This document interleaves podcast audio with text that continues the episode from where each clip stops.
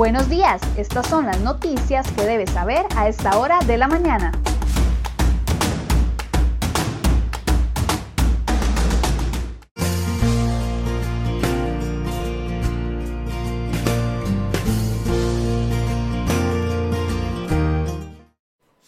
Hola, ¿qué tal? Muy buenos días. Jueves 24 de septiembre. Gracias por acompañarnos en Cere Hoy Noticias y vamos de inmediato con las informaciones que hemos preparado el día de hoy para ustedes.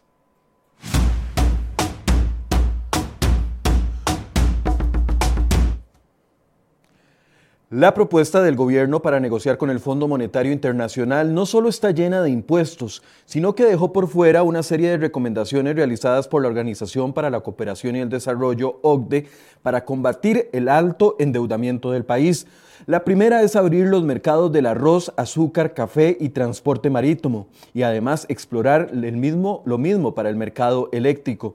Solo en el primer año esto significaría un crecimiento del 2.5% del PIB en los ingresos para la gente y más ingresos se traducen automáticamente en mayor bienestar, mayor confianza, mayor capacidad de compra y por ende una mejora en la recaudación de impuestos. Segundo, que el Estado apueste debidamente a que todas sus instituciones establezcan un único canal de compras públicas a través de un sistema centralizado. Tercero, combatir la deuda externa en dólares, ya que el país tiene posibilidades de endeudarse en el mercado extranjero, pero en la moneda local. Para lograrlo es necesaria la creación de una oficina de gestión de deuda en la cual el país sí ha mostrado avances en su implementación. En todos los escenarios planteados por la OCDE, el conjunto de reformas propuesto involucra sí o sí la venta de activos el gobierno se enfocó solo en dos pequeñas opciones, el Banco Internacional de Costa Rica, VIXA, y la Fábrica Nacional de Licores, FANAL, pero de acuerdo con la OCDE, una política más fuerte en este sentido permitiría reducir la deuda en el corto y en el mediano plazo. Y escuche bien esto, entre 2017 y 2019 el Ministerio de Hacienda dejó de recibir más de 177 millones de colones debido a exoneraciones que autorizó en el impuesto del IVA a 60 personas físicas o jurídicas que estaban morosas con el Estado. Además, les dieron exoneraciones en impuestos aduaneros que ascendieron a los 17 mil millones de colones. Así lo dio a conocer la Contraloría General de la República en su informe de auditoría de carácter especial sobre las acciones ejecutadas por el Ministerio de Hacienda para la integración del control tributario. Las exenciones se constituyen en un beneficio establecido legalmente, del que gozan los contribuyentes y por el cual están autorizados a dejar de pagar parcial o completamente un determinado impuesto. Por lo tanto, es dinero que el Estado deja de percibir, por lo que la Contraloría considera que es una suma relevante que exista un adecuado control en, estos beneficios. Según un estudio que publicó el propio Ministerio de Hacienda hace un año, las exenciones fiscales o gasto tributario fueron equivalentes a un 5.57 del Producto Interno Bruto en el 2018. Hoy algunos expertos estiman que la cifra se acerca al 6% del PIB, es decir, más de 2 mil millones de millones de colones que no se están recaudando. Los diputados de oposición fustigaron este miércoles al Partido Acción Ciudadana por obstaculizar el avance del proyecto de ley para rebajar el costo del marchamo 2021. Los congresistas Paola Vega y Luis Ramón Carranza del PAC presentaron 16 mociones al texto cuya discusión y votación atrasará el avance del proyecto de ley. Esto a pesar de un acuerdo de la oposición para apurar el trámite de la iniciativa, que busca disminuir en un 50% el monto correspondiente al impuesto sobre la propiedad de vehículos para el 2021. Estas acciones no fueron una sorpresa, pues se dieron después de que el ministro de Hacienda, Elian Villegas, le solicitó a los legisladores reconsiderar la propuesta de rebajar el costo del marchamo, cuyo cobro comenzará el próximo mes de noviembre. Según el jerarca, la propuesta de ley no establece una fuente alternativa de recursos, de recursos que permitan cubrir el faltante que implicará esto en los ingresos del Estado.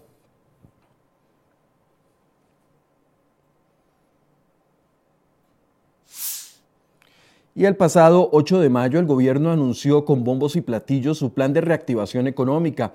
Hoy, cuatro meses después, esas medidas muestran pobres resultados. A pesar del poco éxito y del agravamiento de la situación, el gobierno no da señales que hagan pensar que variará la ruta para mejorar los resultados económicos. El primer punto flaco es la colocación la colocación de 900 mil millones de colones en créditos para capital de trabajo, la medida más inmediata a la que apostó el gobierno para estimular el ritmo de la economía. Pilar Garrido, ministra de Planificación, informó de que los bancos dispusieron para ese fin 584 mil millones de colones, de los cuales se habían colocado hasta julio solamente 158 mil millones. A nivel de reducción de trámites para facilitar la vida de los empresarios y emprendedores, los resultados tampoco permiten echar campanas al viento todavía. Garrido comentó que hasta julio 56 trámites estaban todavía pendientes de simplificarse a una declaración jurada, mientras que ese avance solo se ha logrado en 33 trámites. ¿Qué ha pasado con las otras medidas? Puede leerlo en la portada de cereoy.com.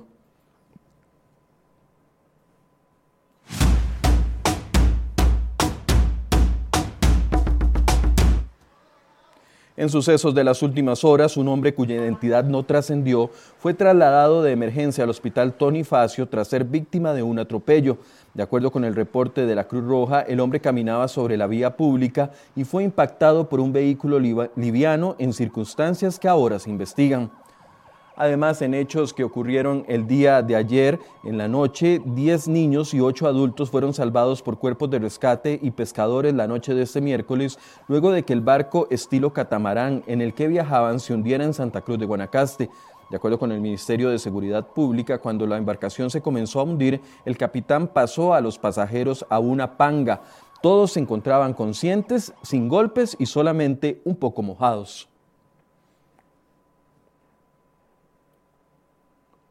Y 94 personas de 34 familias fueron evacuadas de sus casas debido a un desprendimiento de terreno que se produjo la noche de este miércoles en la urbanización Valladolid, situada en Desamparados. La Comisión Nacional de Emergencias realizará una valoración del terreno este jueves para determinar si el desalojo debe ser permanente. Y en otros temas de sucesos, el 2020 se convertirá en el año con la mayor cantidad de cocaína decomisada en la historia de Costa Rica. El país ya superó las 30 toneladas y marca una cifra nunca antes vista. Sin embargo, debido al enfoque en la atención de la pandemia, las incautaciones de otros tipos de drogas como crack, éxtasis y ketamina reportan un marcado descenso en comparación con el año 2019.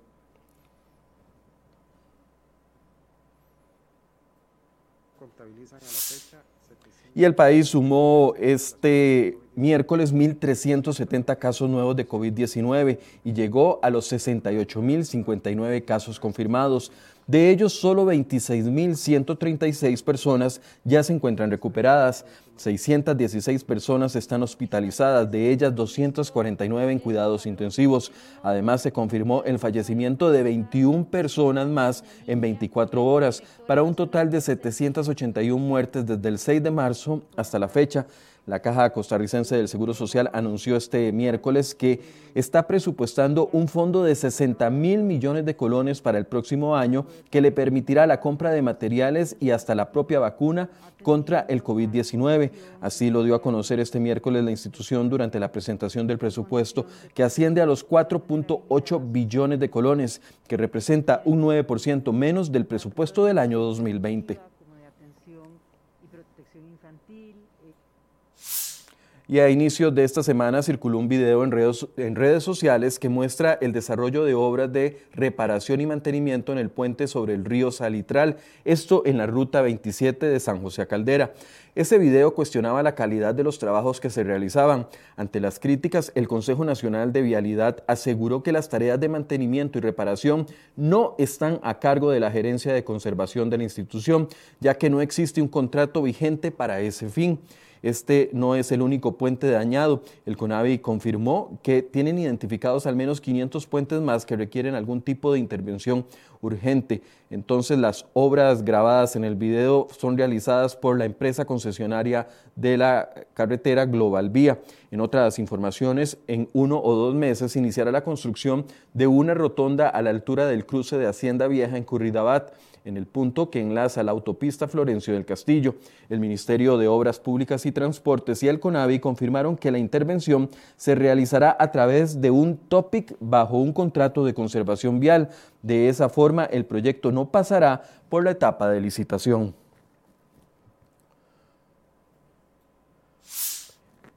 Y 215 mil estudiantes que se encuentran desconectados recibirán equipos de cómputo o conectividad a Internet para que puedan continuar con sus clases en línea. Esta buena noticia la dio la Superintendencia de Telecomunicaciones SUTEL, que subsidiará una conexión de Internet por tres años a más de 100 mil hogares con estudiantes identificados por el MEP y también por el IMAS.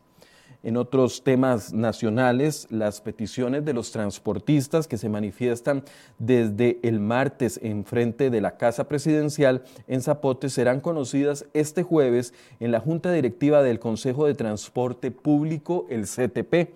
Este sector, que agrupa más de 5.000 conductores, está paralizado desde hace casi siete meses en razón de que el curso lectivo presencial está suspendido y urgen que se les permita brindar servicios ocasionales. Casa Presidencial dejó en manos del CTP la solución para estos ciudadanos. En otras noticias nacionales, el diputado David Gurzón del Partido Liberación Nacional objetó el recorte del presupuesto del Banco Hipotecario de la Vivienda Bambi para el próximo año. Recordemos que esta propuesta la hizo el propio Ministerio de Hacienda.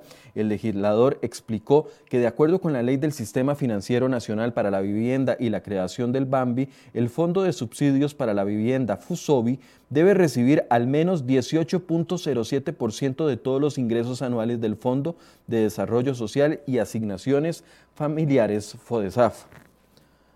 Además, información importante si usted tiene carta de restricción, porque a partir del primero de octubre todas las cartas de excepción a la restricción vehicular sanitaria deben de ser actualizadas y tendrán una vigencia, escuche bien, de tan solo dos meses, contando a partir de su fecha de emisión. Una vez transcurrido dicho plazo, la carta deberá renovarse para garantizar su validez. Esta carta podrá, podrá ser presentada en físico o en digital. Además, aquellos trabajadores que cuenten con gafete institucional o empresarial deberán mostrarlo adicionalmente a la carta en el momento en que los detenga un tráfico.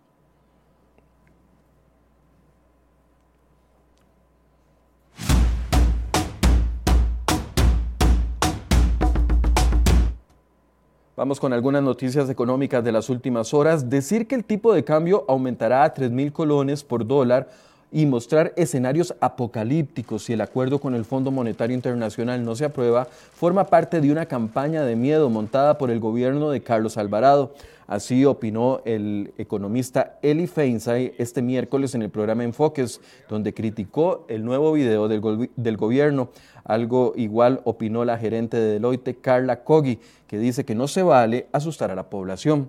Además, la propuesta del gobierno para negociar con el Fondo Monetario Internacional sigue sumando adversarios. El directorio político y el comité ejecutivo del Partido Liberación Nacional mostraron su oposición al documento. Por medio de un comunicado de prensa, la agrupación coincidió con sus 17 diputados en que la propuesta se basa desproporcionalmente en nuevos impuestos. Y por último, si usted está buscando trabajo, preste mucha atención. La empresa Smile Direct Club de tecnología médica dental contratará alrededor de 200 personas, preferiblemente que posean un nivel de inglés intermedio o avanzado. Las opciones permiten incluso trabajar de manera remota fuera del gran área metropolitana. Para aplicar por una plaza vacante, usted puede ingresar al sitio smiledirectclub.com.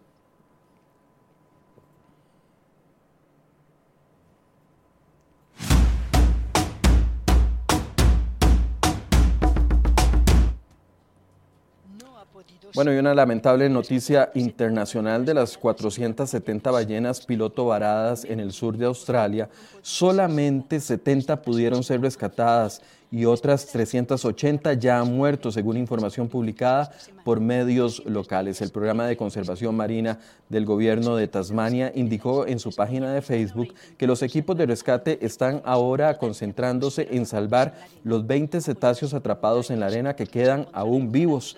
Apoyados por voluntarios, los equipos luchan contra reloj por trasladar las ballenas a aguas más profundas desde las zonas cerca de la orilla de la bahía. Sobre el terreno se pueden oír los sonidos de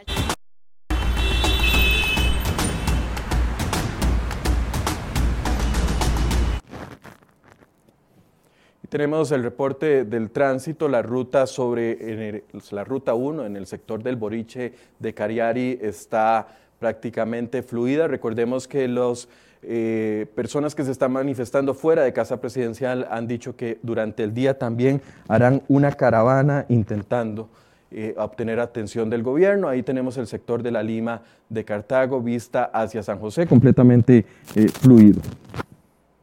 Y por último tenemos el sector de la rotonda de la Y en Desamparados, donde podemos ver un tránsito completamente fluido a esta hora.